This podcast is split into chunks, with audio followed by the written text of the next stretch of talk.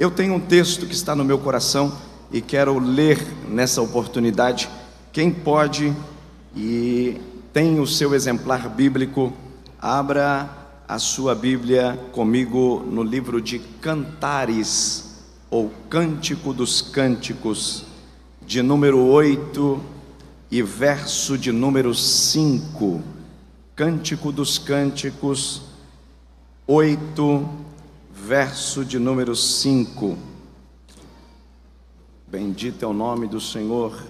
Só a parte A do verso 5, Cântico dos Cânticos 8, verso de número 5. Podemos ler, diga amém.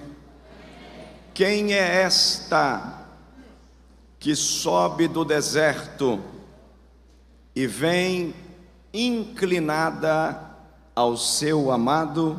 O telão está aqui atrás, e se você puder, repita comigo: Quem é esta que sobe do deserto e vem encostada ao seu amado? Eu conto de um a três, e se você puder, leia comigo bem mais forte: um, dois, três.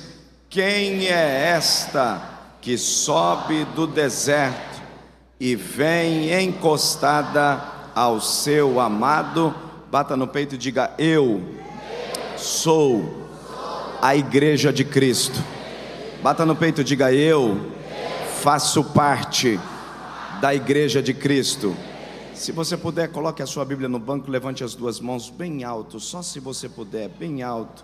Diga comigo, diga: Deus, eu estou à disposição para ouvir tudo o que preciso e não o que quero. Fala com a minha alma, porque a tua palavra edifica, exorta e consola. Em nome de Jesus, amém. Se é para aplaudir, aplauda bem forte. Preste bem atenção. O livro de Cantares é o livro poético da Bíblia, e nesse livro nós podemos apreciar um casamento que vai acontecer no Velho Testamento, e esse casamento que vai acontecer no Velho Testamento, no livro de Cantares, para os judeus é a relação de Deus e Israel. Mas para nós cristãos, esse casamento tem a ver com a igreja e o cordeiro.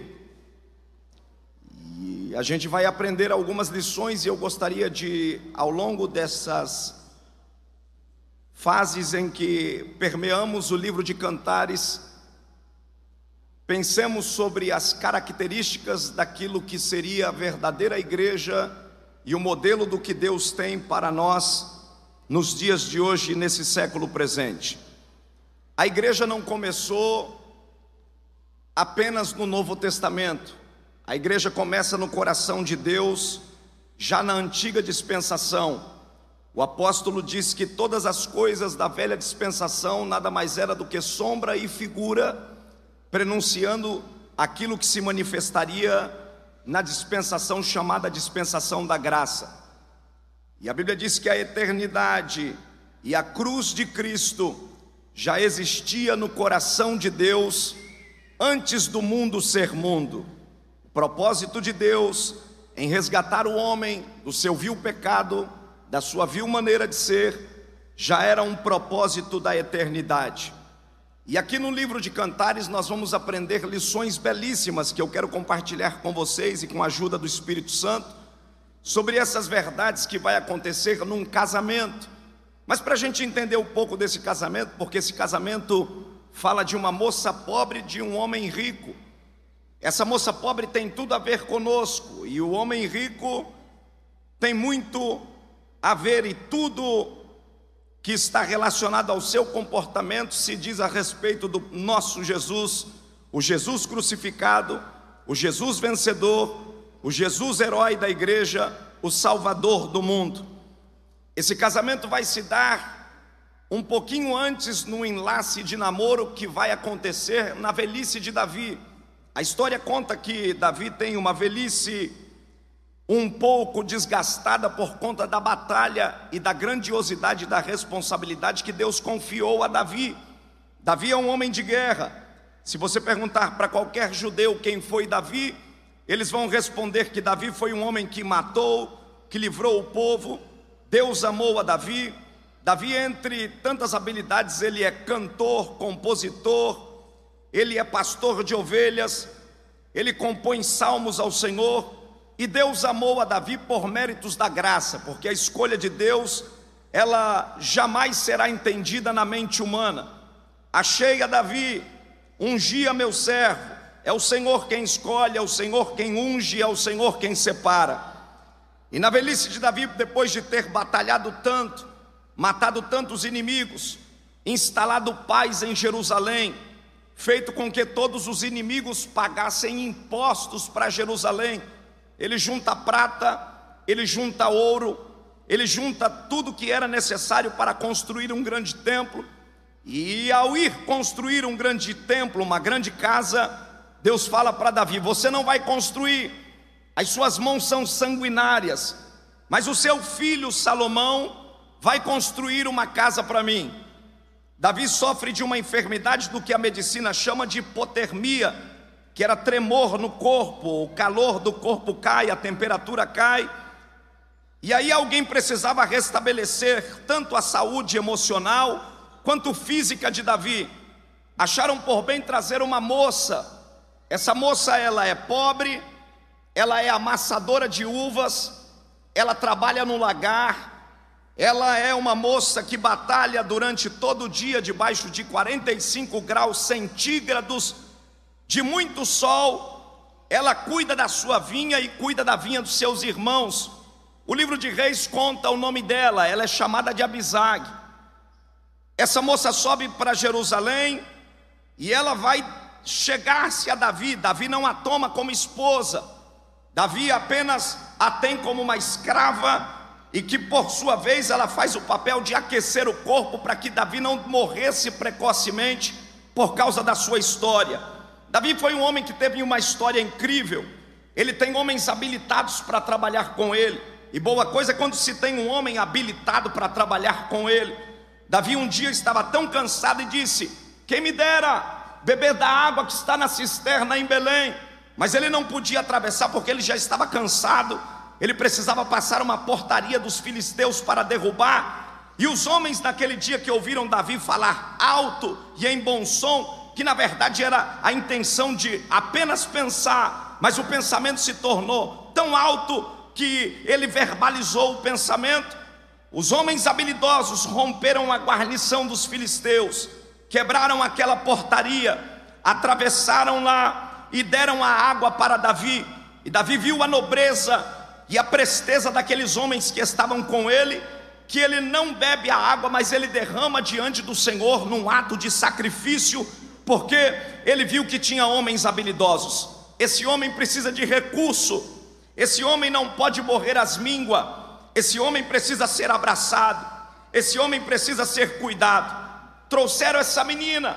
Essa menina é morena, provavelmente de pele bem escura. Ela mora no deserto. Ela trabalha afinco no deserto, debaixo de um sol aonde as tendas de Quedá eram feitas de texugo vermelho. O sol batia lá, clareava todo o deserto. Uma das maiores maravilhas de quando a Babilônia passou e arrasou com tudo que estava na Palestina.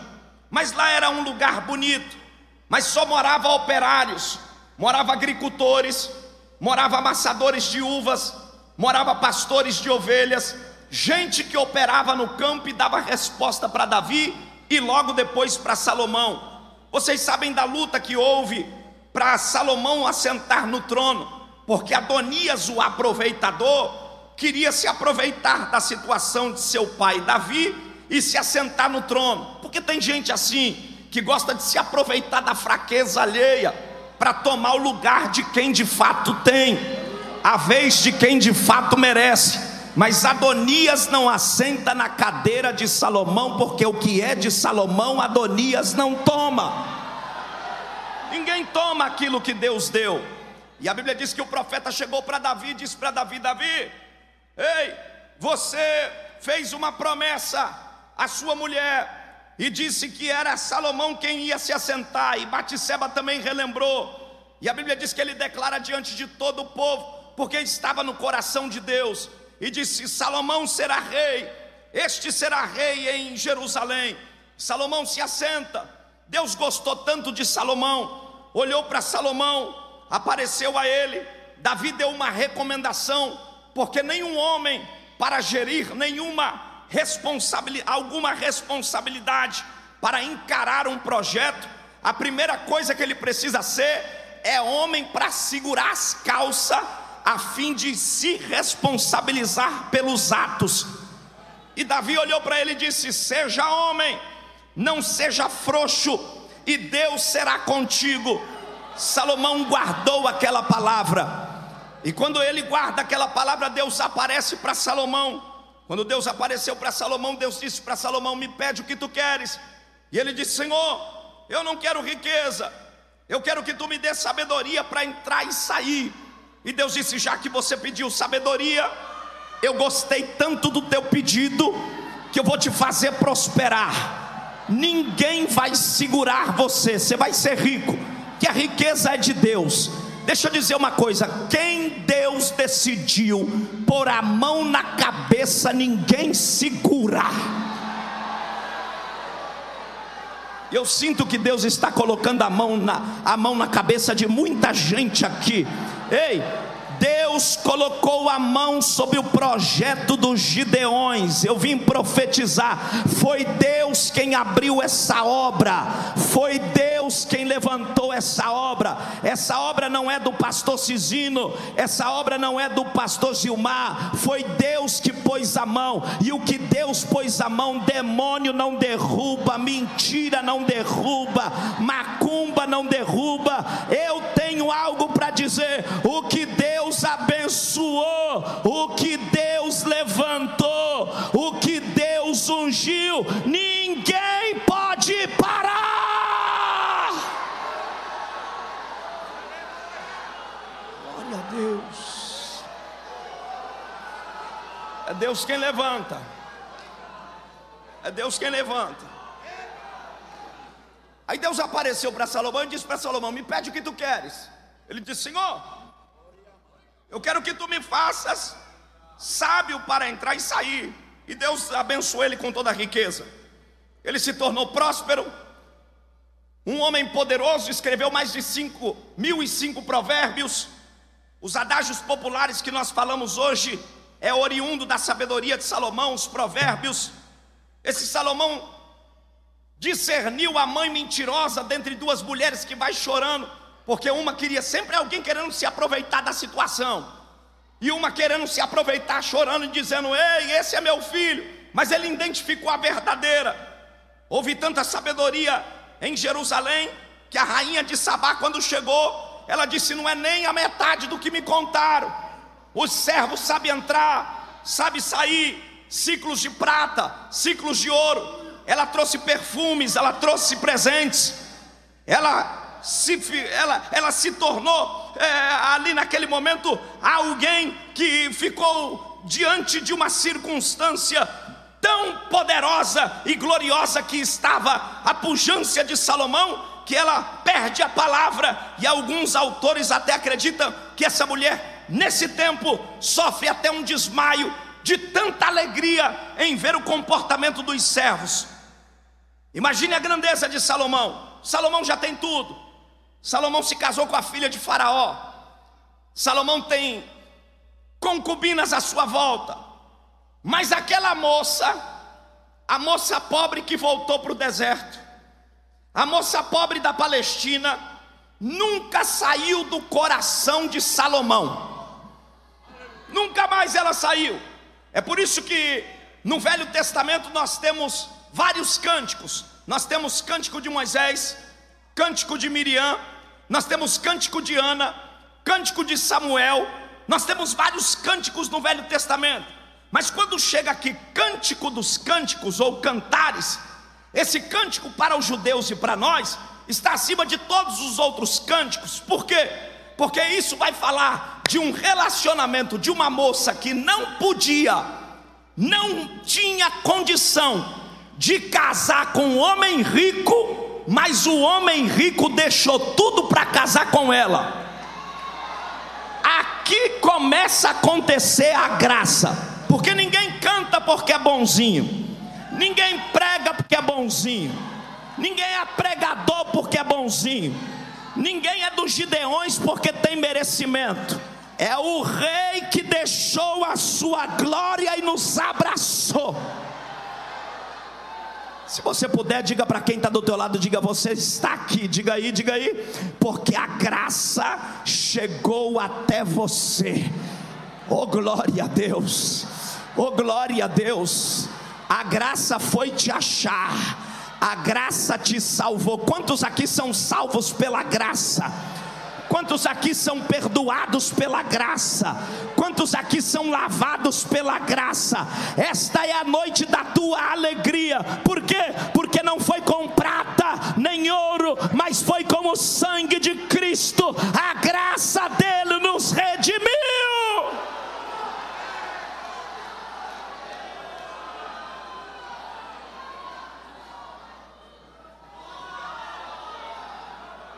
Aleluia. Ele já é casado, escute isso. Ele já é casado com a filha de Faraó. Ele já tem poligamia com as concubinas. Imaginem a briga e o concurso de disputa que era das concubinas para estar com Salomão.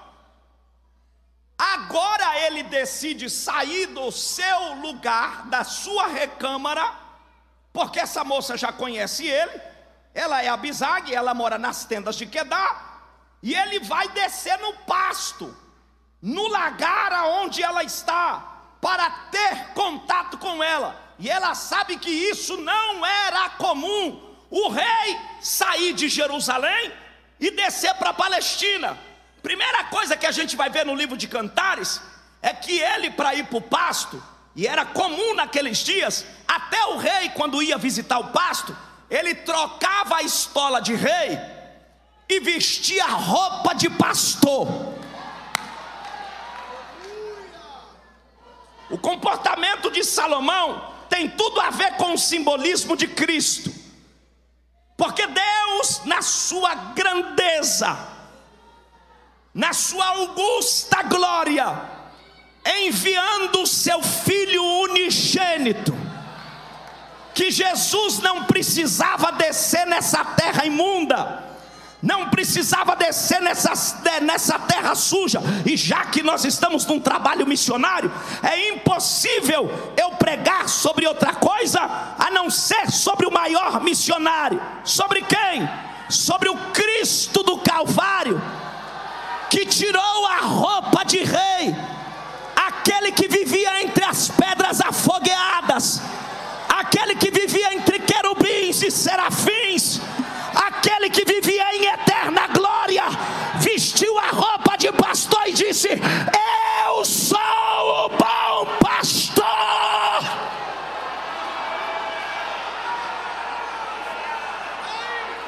Pega na mão de quem está do teu lado e fala para ele: diga, você só está aqui porque ele desceu.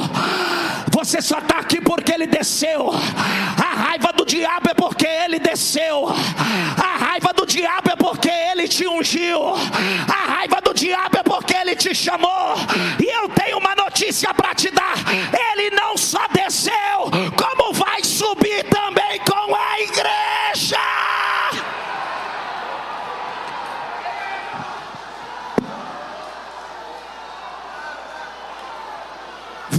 Glória comigo.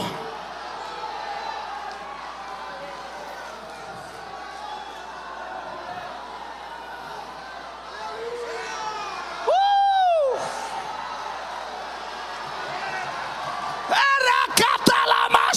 Veio.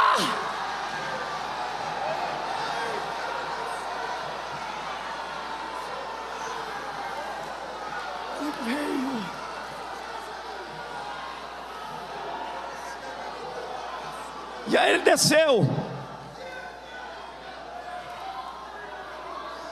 Ele desceu com roupa de pastor. E a Bíblia não diz, mas eu posso conjecturar.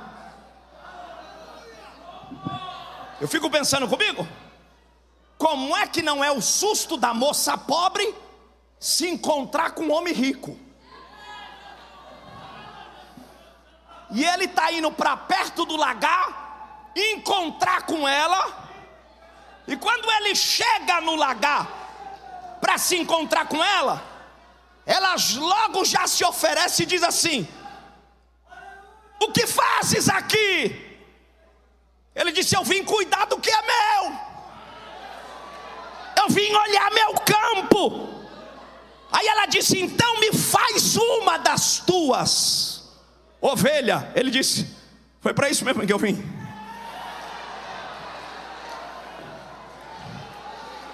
Olha para quem está do teu lado, diga: Ele só desceu. Diga aí, para você virar ovelha. Diga, você não era ovelha, mas depois que ele desceu, tinha gente aqui que era dançador de forró, falador de palavrão, bebedor de cachaça, passava o dia todo no baile e na mão de Satanás, agora está de Bíblia na mão e virou ovelha. Virou ovelha. Cadê as ovelhas do aprisco dele? Quem é salvo por ele? batizado por Ele, lavado por Ele, comprado por Ele, você é dele.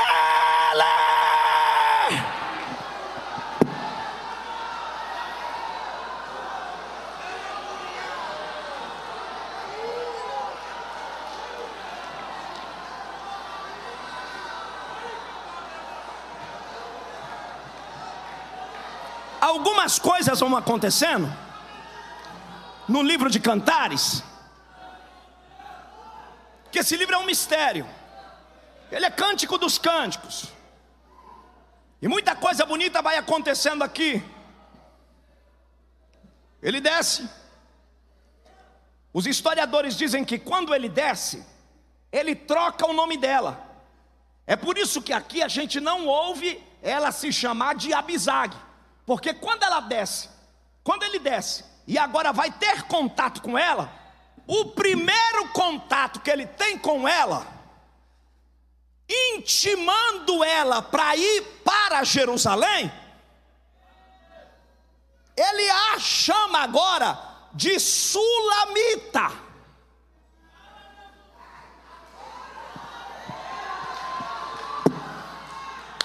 Porque o primeiro contato de Jesus com o pecador acontece algo fenomenal. O que, pastor? Troca o nome. De quê? De quê? De pecador para salvo. Olha para quem está do teu lado aí, diga: Eu não estou do lado de qualquer um. Diga aí, sacode ele e fala: Você é salvo. Ei, ei, pode ser feio, mas é salvo. Pode ser pobre, mas é salvo. É rico, mas é salvo. É pobre, mas é salvo. É bonito, mas é salvo. É por isso que a igreja não tem acepção de pessoa. Senta o negro, o branco, o bonito, o feio. Porque aqui o que, não, o que vale não é anel. Aqui o que vale não é canudo de formatura. Aqui o que vale não é conta bancária. Aqui o que vale não é conhecimento. Aqui o que vale não é indicação. Aqui o que vale é se é salvo. Se é salvo. Se é salvo. A pergunta que não quer calar é: é salvo? É salvo? Porque tem gente que canta, mas não tem compromisso que é salvo. Tem gente que prega, mas não tem jeito de salvo. Mas o salvo tem cara, o salvo tem jeito, o salvo tem comportamento.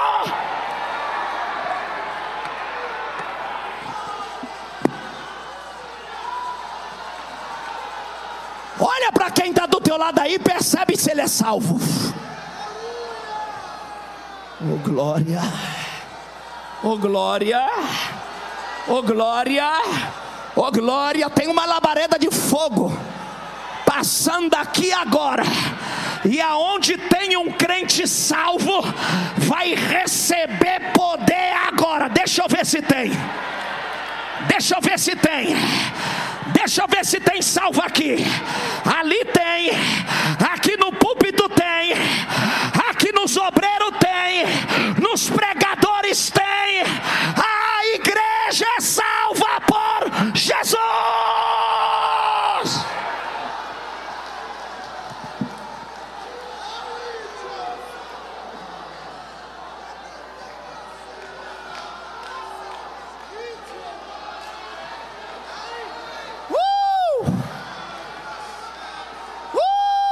Recalamanacia.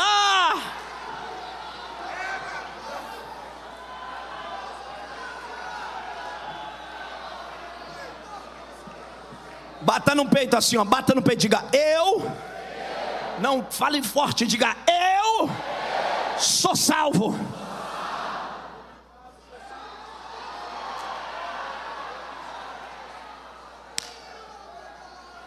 Paulo disse assim, ó: Vós sois a geração eleita, o povo adquirido. É por isso que crente não anda, crente desfila, é salvo.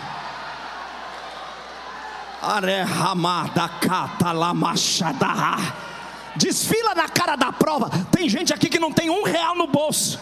Tem gente aqui que se virar ele de cabeça para baixo, pastor Gil no trovão, não cai 10 centavos. Tem gente que para cá que nem a missionária veio doente e o diabo disse não vai cantar, não vai dar glória, não vai pregar, não vai adorar. Foi dando seis horas, ele disse sai da minha frente que eu sou salvo, sou salvo.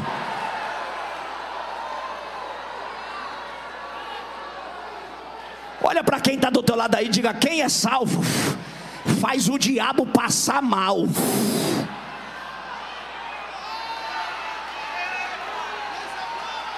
Não é você que passa mal com ele, não é ele que passa mal com teu glória, com a tua adoração. Eu quero saber quem não veio aqui para disputa, mas quem veio aqui para dizer que é salvo. Quebra o protocolo agora.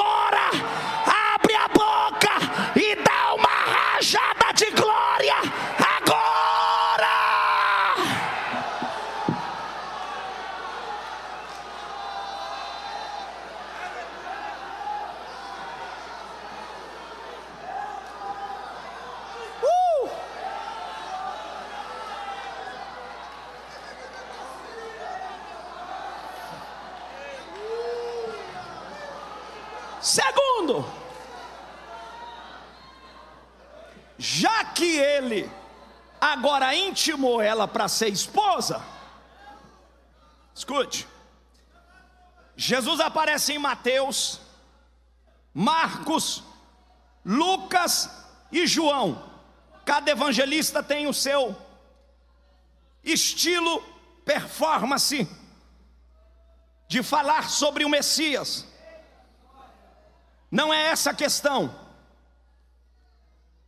Alguns autores acreditam que Salomão deu quatro viagens específicas na Palestina, e dentre essas viagens, porque ele não era costumeiramente levado a ir à Palestina sempre por um mero costume, porque ele já tinha gente que fazia esse trabalho para ele. Mas depois que ele ficou enlaçado com a morena, porque quando a gente está apaixonado, a gente vai quilômetros, a gente pede até dinheiro emprestado para ver a noiva amada. Eu morava no Jardim Ângela e quero até mandar um abraço para minha esposa que deve estar me assistindo. Beijo, meu amor. Está trabalhando, não conseguiu vir. Eu saía do Jardim Ângela e ia lá para o Grajaú. Às vezes só com o dinheirinho da ida, e sabe Deus como é que eu voltava, mas a, a paixão, o amor, faz a gente longe. E Salomão desceu lá pelo menos quatro vezes para preparar ela, porque ela era pobre, ela era escrava. E você sabe que pobre não tem muito traquejo para sentar na mesa de rico.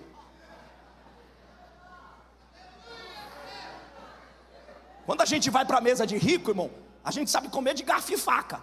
Mas na mesa de rico tem tanto aparelho, às vezes tem mais aparelho do que comida. Você não sabe se é da direita para a esquerda, da esquerda para a direita, de frente para trás, de trás para frente. Aí ele disse para ela assim: Ó, eu vou te dar umas comidas. Ela disse: É, é. E o que, que você vai me dar? Eu vou te dar maçã em salva de prata. Eu vou te dar passas de figo.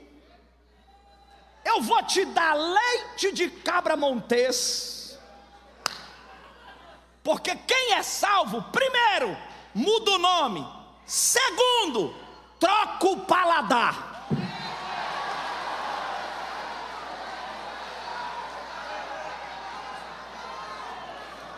Me ajuda a pregar que eu vou chegar onde Deus quer. Ai, eu estou sentindo que tem uma glória aqui, já estou à vontade aqui. Daqui a pouco eu dou uma carreira aqui, eu estou sentindo o céu aqui. Pega na mão de quem está do teu lado, segura na mão dele, na mão dela, fala: salvo que é salvo, tem paladar de salvo. Salvo que é salvo gosta de oração. Salvo que é salvo gosta de vigília. Salvo que é salvo não gosta de fofoca. Salvo que é salvo não fala mal da vida alheia. Salvo que é salvo não vende ninguém. Salvo que é salvo canta hino, prega a palavra, adora. Eu não vim pregar para mentiroso. Eu vim pregar para salvo.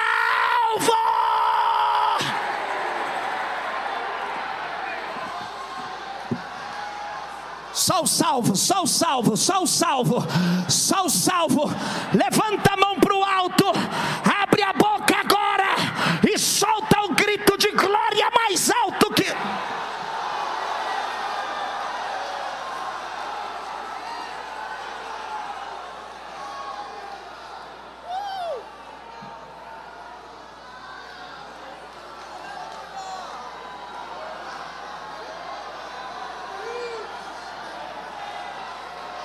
Ai, de que manassi camunávia.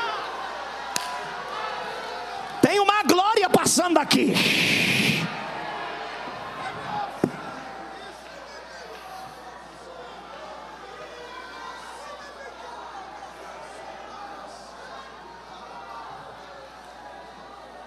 Você conhece o comportamento de um pregador salvo, de um cantor salvo, de um crente salvo, porque ele não ataca, ele exorta.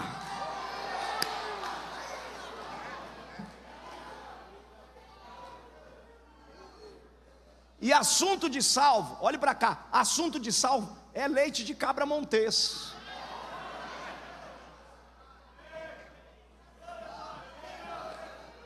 Cá para nós aqui, vou falar bem baixinho para muita gente não escutar, só para nós aqui, só para nós aqui. É muita firula em cima do púlpito. É muita agonia. E não vem falar de pentecostalismo, porque pentecostal eu sou até o tutano. Eu sou nascido e criado no pentecostalismo da Assembleia de Deus, pentecostalismo clássico. Eu não estou falando de histeria gospel, eu estou falando de graça de Deus e pentecostes de verdade. Pentecoste que não precisa de música para pular e nem rodar. Pentecoste que não precisa de fundo musical, que está o pregador pregando e um fundo musical, um barulho, tu não sabe se ouve a música ou o pregador. Quem é pentecostal navega pelo leite que está sendo derramado.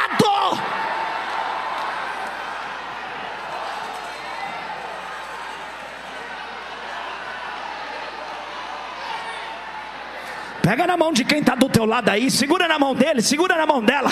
Fala, é o leite. Diga, diga, é a originalidade. Deus está levantando uma geração que vai restaurar a originalidade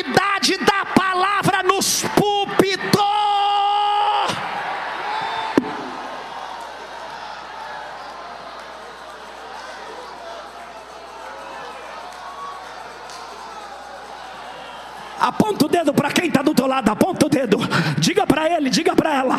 Prega a palavra. Prega palavra, prega a palavra, canta louvores, adora. Eu quero convidar só os adoradores aqui.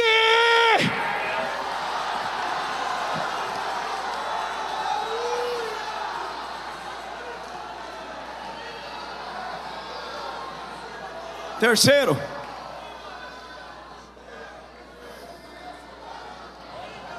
ore mais.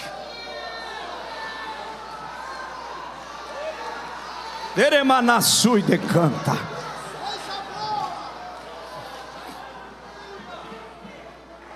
Primeiro, ele trocou o nome. Segundo, ele trocou o paladar dela. Terceiro, ele fez uma muda de tudo que era especiarias. Essas especiarias a gente vai encontrar só em Levítico. Detrás do jardim dele, ele fez mudas e ele colocou lá cravo, canela, onixa, estoraque, gálbano, encheu de essência, levou a muda para ela e disse para ela: toda vez que à tarde o sol se declinar, eu vou chegar no meu jardim e vou fazer assim, ó.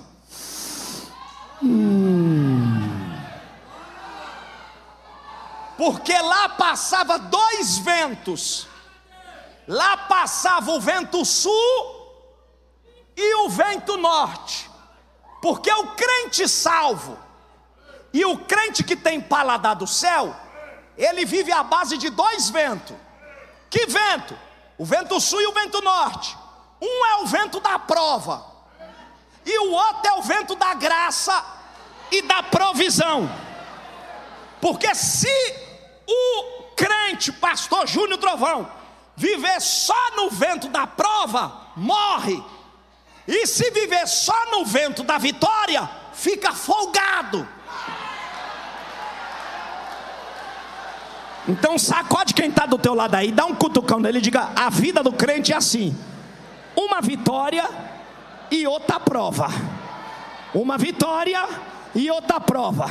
Porque a prova te faz orar a vitória te faz bailar. A prova te faz chorar, a vitória te faz cantar. Eu estou pregando para gente aqui que está na prova, diz o Senhor: o vento da vitória está chegando para você. Você pode profetizar para quem está do teu lado aí, me ajuda. Segura a mão de quem está do teu lado e fala: está chegando a hora de você cantar o hino da vitória. Sacode a mão dele e diga: é vitória. 2023 é vitória. É vitória para os Gideões. Ei, o vento da prova dos Gideões já passou. Agora chegou o vento da vitória.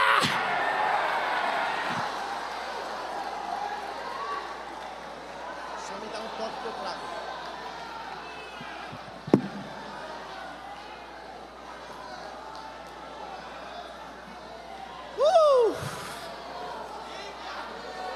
Eremai.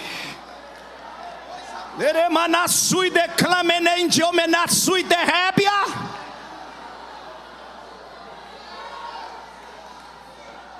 Vento da vitória. Agora ela já sabe, irmão, como é bonito quando a gente sabe sentar na mesa de Deus e degustar comida. Pastor Gilmar, uma coisa é comer e outra coisa é degustar. Irmão, quem provou de Jesus nunca mais esquece o sabor.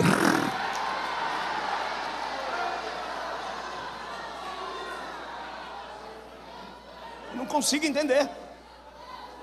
Eu não consigo entender como tem gente que vem para a igreja e na hora da palavra ele não se atenta. Na hora do hino ele não se atenta. Ele é movido a quem vai pregar e a quem vai cantar. Eu não sou movido a quem vai pregar e a quem vai cantar. Eu sou movido à comida que o garçom vai trazer. Não é o garçom, é a comida.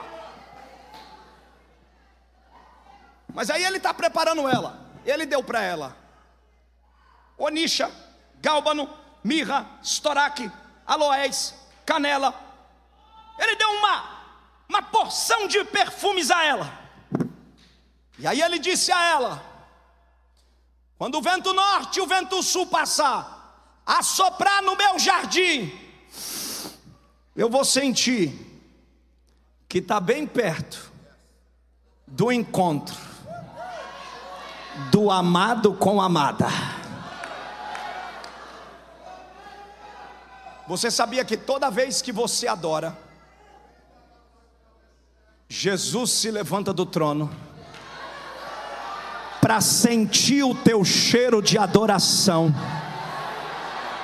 E toda vez que você exala perfume, ei, a irmã Luciana, a esposa do pastor Gilmar, provavelmente mulheres, homens também, nós também temos um perfume que nós gostamos muito. Pastor Carlos Casimiro deve ter um perfume que ele particularmente gosta. Você se identifica com o cheiro. E quando a pessoa amada que está com você conhece o teu cheiro, ela pode estar do outro lado. Tudo que liga o teu cheiro, ela pode estar em um local. Passou o cheiro do perfume, logo vem a lembrança dos momentos e da pessoa. Nessa hora aqui, nove e meia da noite, esse pavilhão lotado, eu posso sentir que os céus em festa, o Cordeiro de Deus levantado e inclinado para cá e fazendo mais ou menos assim. Hum, hum, quem é? É a noiva. É a noiva que está dizendo Maranata. É a noiva que está dizendo Maranata.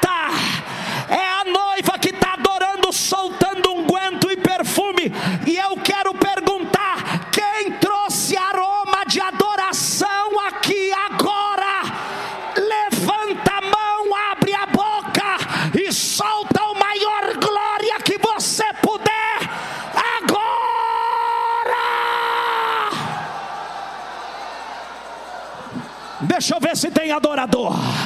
Aqui tem, aqui tem, aqui tem, lá atrás tem.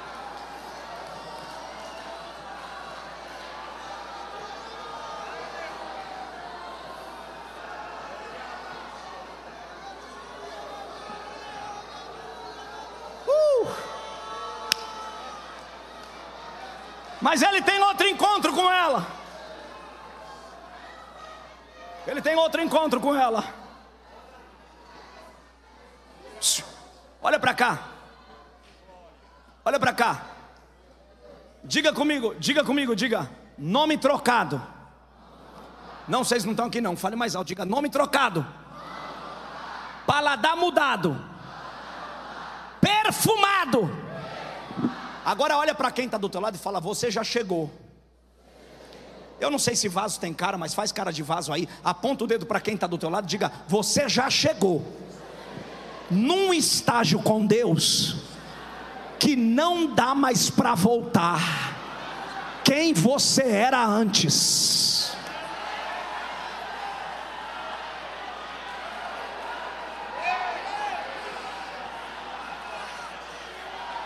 Era jambuzeiro brabo, agora está enxertado na Oliveira.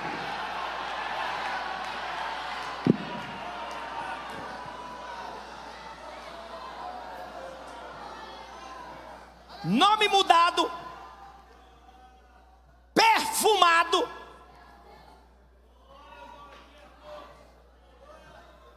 Aí ele diz para ela assim: Agora eu vou te dar vestes. Ai. Tem veste nova aqui hoje.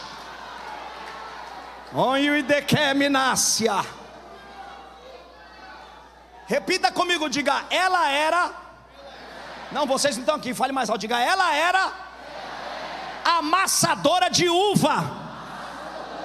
E vocês sabem, pastor Adriano, que a uva tem uma pigmentação forte. Provavelmente as vestes daquela moça é uma vestes clara, vestes alva, mas ela tem um treinamento. Eu acredito que nenhuma das irmãs aqui gosta de manchar vestido de festa. Não tem coisa mais ruim. E até nós. Gente veste uma camisa branca, eu sou meio desastrado. E qualquer coisa, uma macarronada, alguma coisa, suja. E aí, por mais que lave, não fica igual. E ele deu para ela vestes novas, mas ela continua fazendo o que fazia, ela não mudou de profissão. E ele disse para ela: Eu vou voltar, mas não avisou a hora. E você tem que estar tá bonita para entrar na carruagem. Ai. Sacode quem está do teu lado aí diga: como é que está a veste? Como é que está as vestes? Porque tem gente, olhe para cá.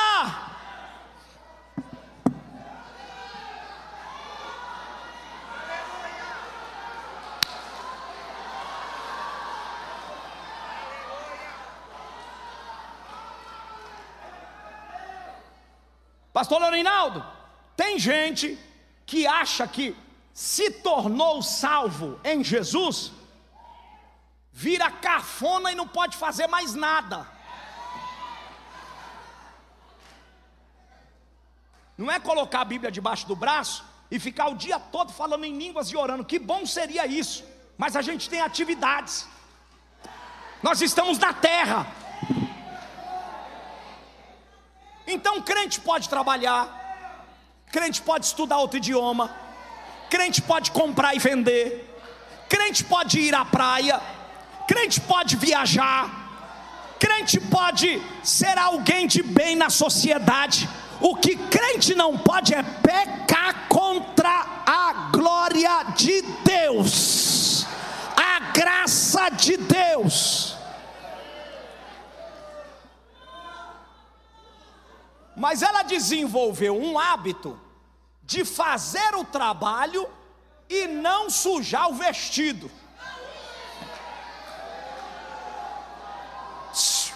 Dá para estudar e continuar crente. Dá para viajar e continuar crente. Dá para ir na praia e continuar crente. Dá para passear com a esposa e continuar crente Sai com a tua esposa para passear, rapaz, mas continua crente. Sai com a tua família para passear, mas continua crente. Leva eles para a praça para tomar um picolé, mas continua crente.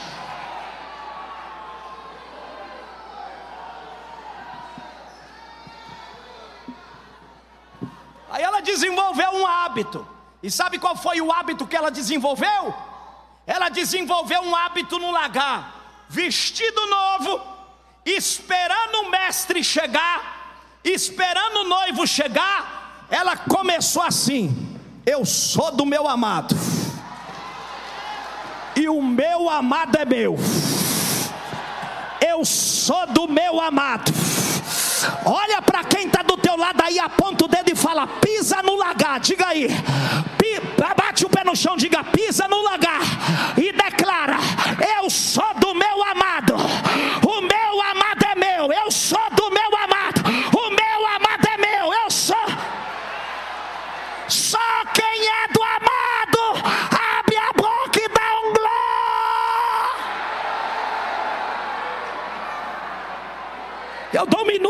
você adorar.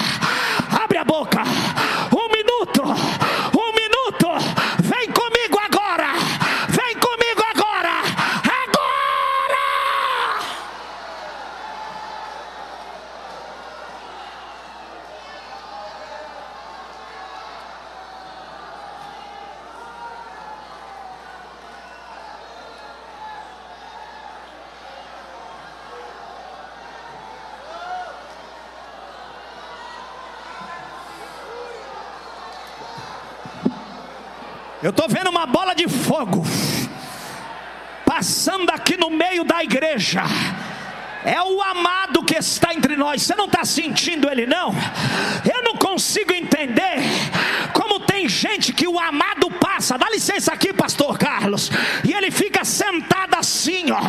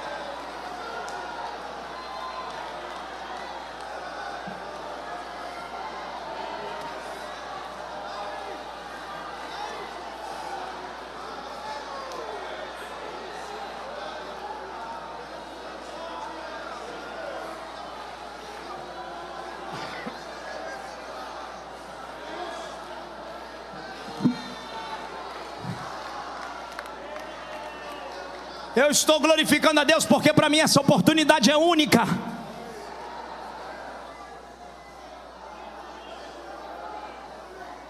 Eu vou abrir uma brecha na mensagem, já vou finalizar e concluir, mas eu preciso contar.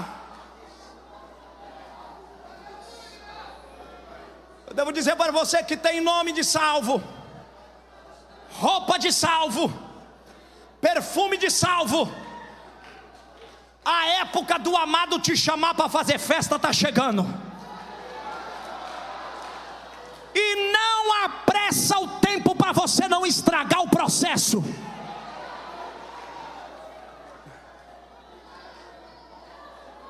Como eu já disse, eu conheço o pastor, do, de todos aqui que eu conheço, eu conheço o pastor Adriano há mais tempo do que todos.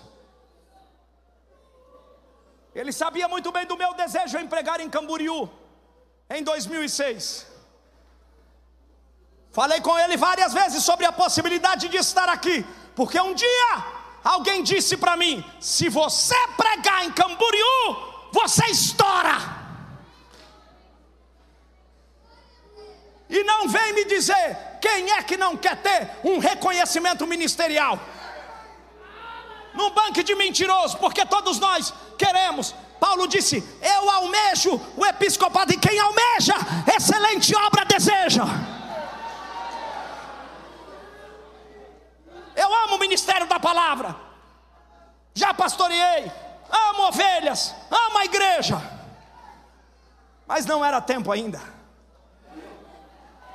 Já pregava por vários cantos do país. E um dia, se eu não me engano, em 2009, teve o primeiro sentados para ouvir aqui. Eu preguei numa vigília missionária, que aqui ainda nem existia esse pavilhão, era só igreja, e aqui era apenas um lugar aberto, estacionamento. Preguei na primeira vigília missionária.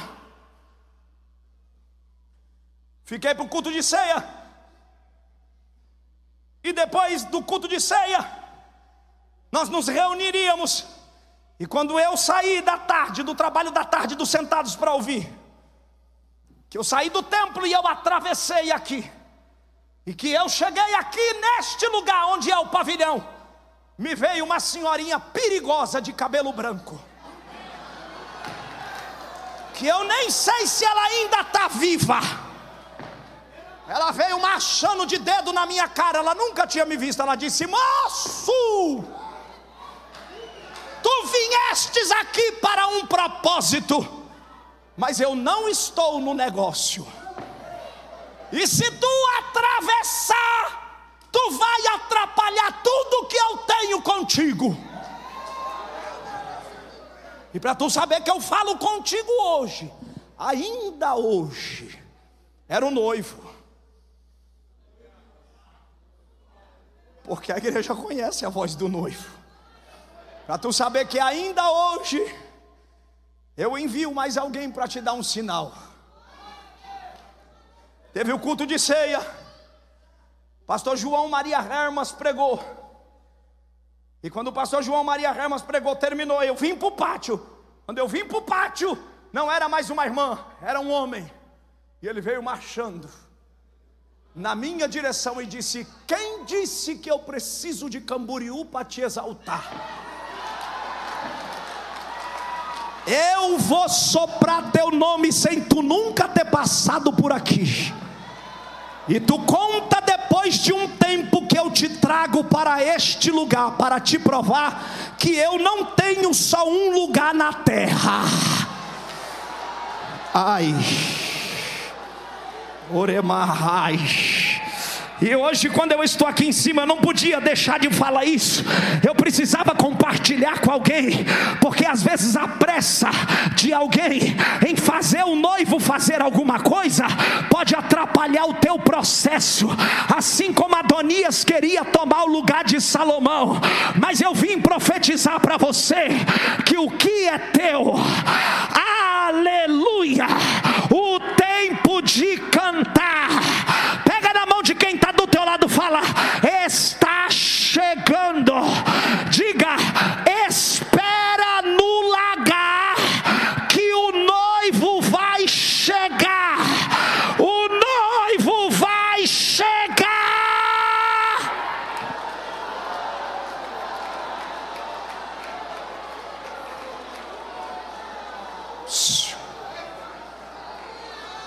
Olhe para cá. Deixa eu dizer aqui. Com esta minha fala, ouça, com essa minha fala, eu não quero dizer que os valores revelados aqui nesse trabalho não são dignificados e nem chamados por Deus, porque a cada um Deus tem um específico lugar.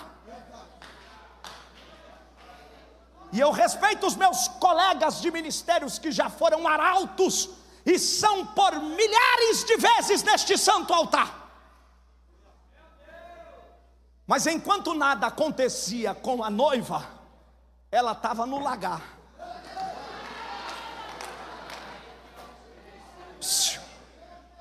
Olha para cá. Demorou, demorou.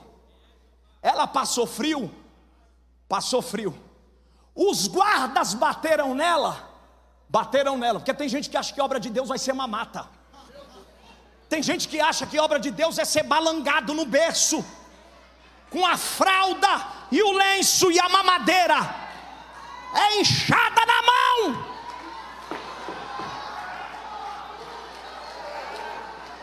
Nada, olha para quem está do teu lado e fala: nada pode te desanimar. Não sacode esse crente, sacode essa crente, diga: nada pode te desanimar. Diga: o lagar é cansativo. Diga: mas o noivo vai chegar. Diga: o trabalho é cansativo, mas o noivo vai chegar.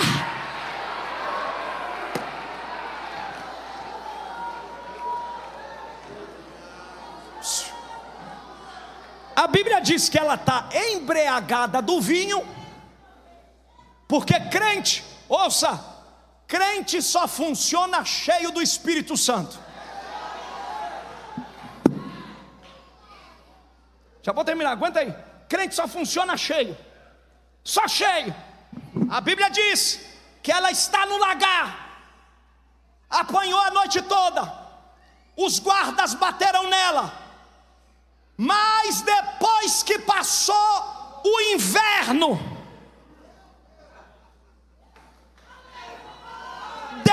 depois que o frio já tinha acalmado, lá vem uma liteira com 70 cavaleiros. Quem era? Era o noivo gritando: Noiva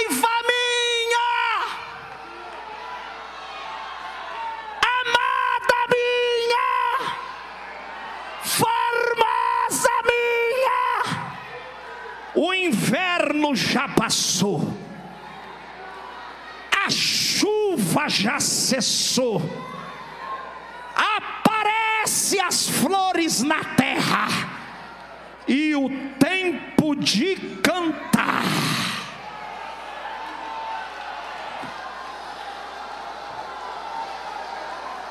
Você pode profetizar, a minha voz já está cansada, mas eu quero que você profetiza. Sacode quem está do teu lado e fala: está chegando o tempo de cantar.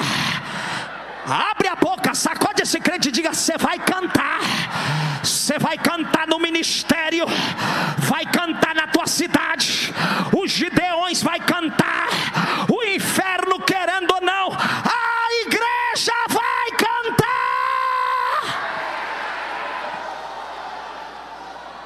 Fica de pé, fica de pé, fica de pé. Eu já quero orar com você.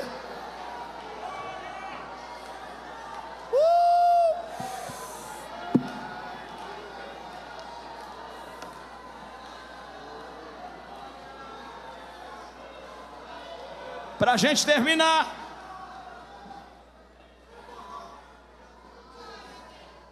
Escute. Ela entrou dentro da cavalaria, de vestido novo, dando tchau para a Palestina. Vocês já pensaram no dia do arrebatamento?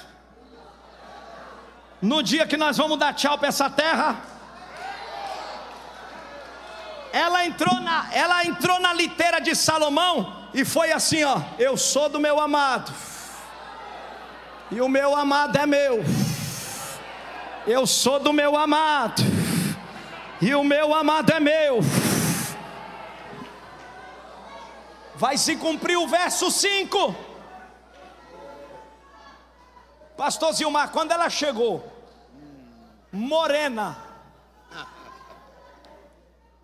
queimada pelo sol do deserto, dentro da carruagem que nenhuma concubina entrou. Vocês sabiam que tem dois tipos de crente na igreja? O concubino e o sulamita. O sulamita, o sulamita entra na recâmara. A concubina só fica na porta. Num culto desse, a glória de Deus descendo, a concubina fica assim. Não terminou ainda por quê? Olha para quem está do teu lado aí, vê se ela tem cara, ou ele tem cara de concubina ou sulamita. Olha aí. Se não deu um glória ainda é concubina. Se não abriu a boca ainda é concubina. Mas a sulamita já está, ó, ó,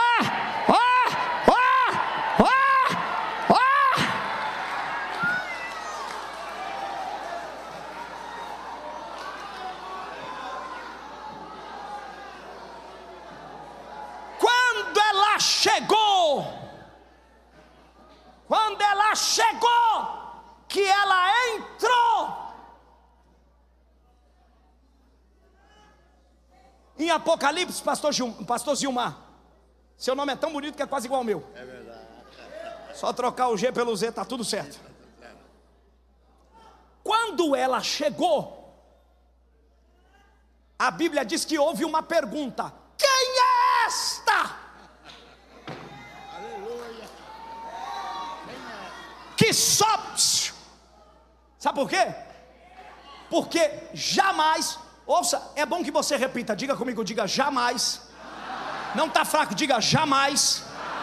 Era possível a moça pobre entrar no palácio.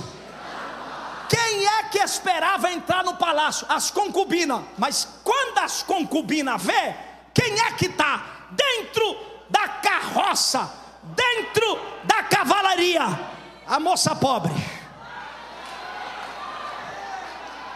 Aí ela olha para elas, porque elas estavam com preconceito. Ela diz: Não olheis, por eu ser morena.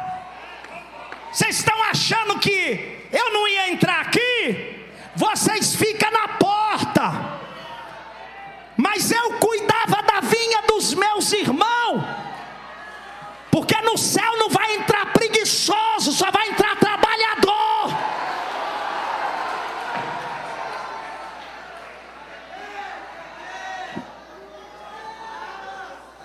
Não olheis por eu ser morena,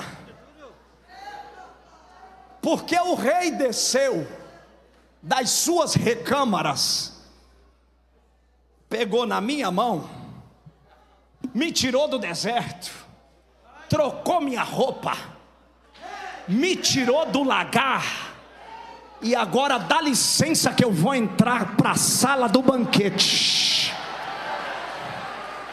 Segura na mão de quem está do teu lado aí, fecha o corredor, segura na mão dele, na mão dela.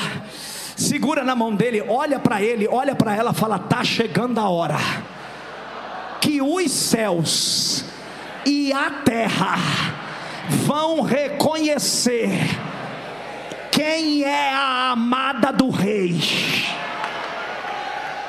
Olha para quem está do teu lado, segura na mão dele e fala: Eu vou te ver lá. Eu vou te ver lá.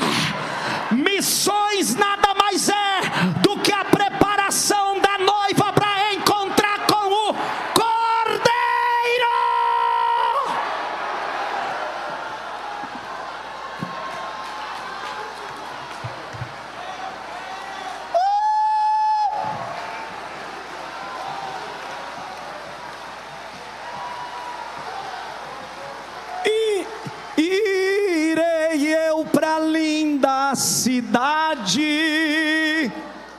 Jesus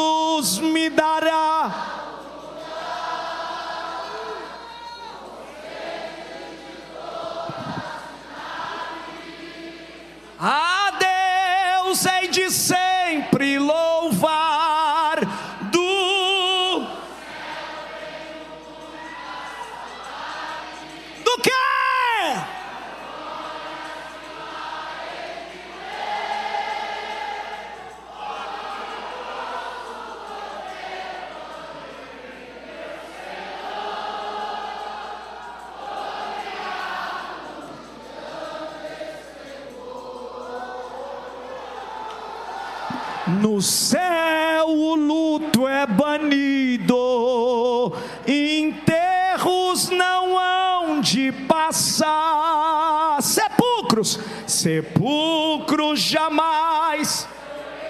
Lá mortos, lá mortos não vou encontrar. Os velhos não vai precisar fazer botox, mudados nós vamos ficar. Quais astros? Para quê? No céu para sempre reinar. Canta! Irei. Uh! Jesus, um lugar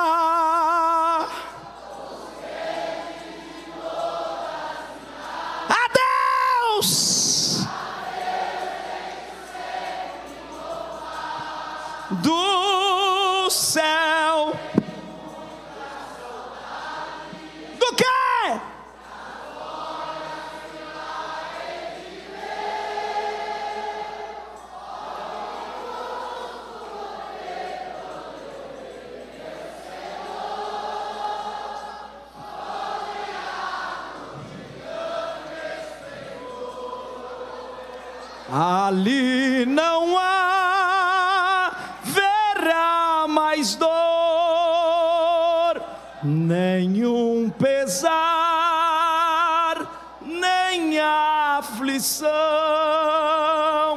quando estiver morando lá, morando lá. Sei que não há, sei que não há perturbação.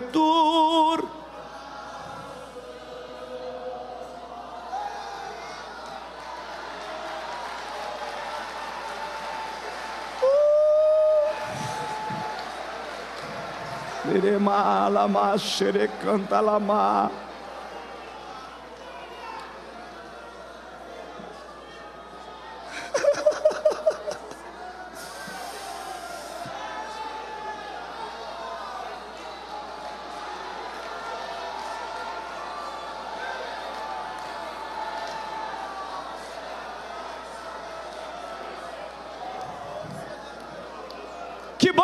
Que os Gideões não terminasse e a gente concluísse lá na eternidade.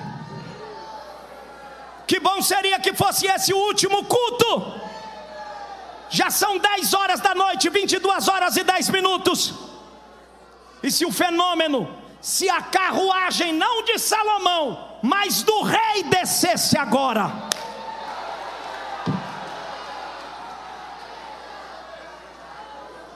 E os portais eternos se abrissem.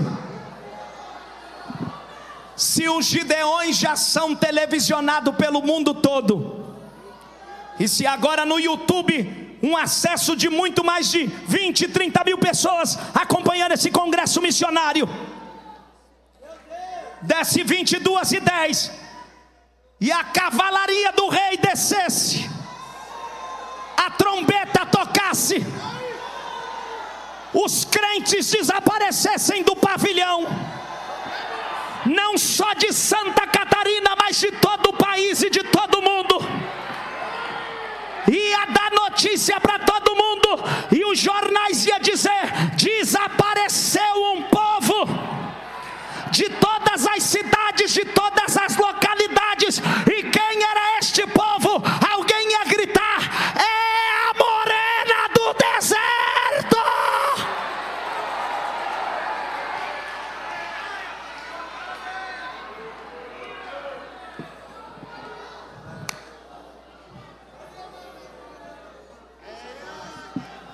não posso terminar sem orar por você. Eu quero saber onde estão os afastados da igreja, ou não crentes, que hoje nesse trabalho, você quer fazer, não sente, fique de pé comigo. Já vamos terminar. Eu quero saber você, que precisa hoje ingressar na fileira da salvação. E eu quero conhecer você que pela primeira vez quer tomar essa atitude, ou já tomou e não tem força, o altar te abraça agora. Onde está a primeira vida para Jesus? Cadê? Você tem coragem de sair do teu lugar e vir receber salvação? Agora eu estou te esperando. Cadê a primeira vida? Onde está? Me ajuda aqui, me auxilia. Você que está do lado de alguém não crente, afastado da igreja, aqui em frente, no telão, a primeira vida está chegando. A primeira vida está chegando. Eu quero a segunda. Não dá para ser trabalho missionário se não tiver apelo, se não tiver confissão de vidas. Cadê a segunda? Cadê? Eu quero a segunda. Cadê a segunda? A segunda está vindo chorando. Vem, vem, vem, traz ela. Vem, minha filha. Está vindo a terceira. Vem a terceira. Vem. Está vindo chorando. Ore mais. Cadê a quarta? Oremande komanaha. Tem alguém para cantar aqui? Cadê o Jonatas? Ah, vem, Jonatas, cantar. Oh glória! Oh glória! Oh glória! Cadê a quarta vida? Eu estou te esperando. Eu estou te esperando. Não saia que a gente já vai orar. Não saia. Eu quero a quarta. Cadê a quarta? Tá vindo? Vem. Vem. A quarta tá vindo. Vem. Você que está do lado de alguém aí não crente, chame ele, vem, vem. Cadê a quinta? A quinta vida. A quinta vida para Jesus, onde está você? Me ajuda, lá fora, aqui no meio, lá atrás, onde você está? Jesus te perdoa, Jesus te chama, Jesus te abraça, Jesus perdoa os seus pecados. Agora, meu filho, é rápido, oh glória, oh, tá vindo mais uma vida, tá vindo mais outra vida está vindo mais, vem! Pai, nós oramos por essas vidas que se entregam a Ti, elas sempre foram Tuas, perdoa-lhes os seus pecados, escreve o nome delas no livro da vida e da alegria da Tua salvação. Oramos crendo no nome de Jesus que vive para todos sempre, e a igreja diga: Levante a mão bem alto, bem alto, mais alto que você puder.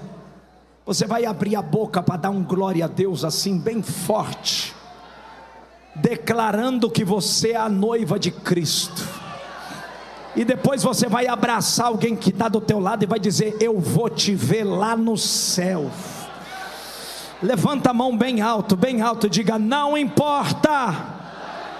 Tá fraco, diga: Não importa as guerras, as decepções, eu faço parte, eu faço parte da igreja de Cristo. Diga, Satanás, sai do meu caminho, porque eu verei a face de Jesus. e você dá um glória e abraça quem está do teu lado e diga: Eu sou a igreja de Cristo. Um, dois, três, glória! Cumprimenta o teu irmão, abraça ele, sauda ele, diga: Você é, você é, você é, você é. Deus abençoe, Pastor Zilmar. Deus Muito abençoe. Bem. Que maravilha, meus irmãos.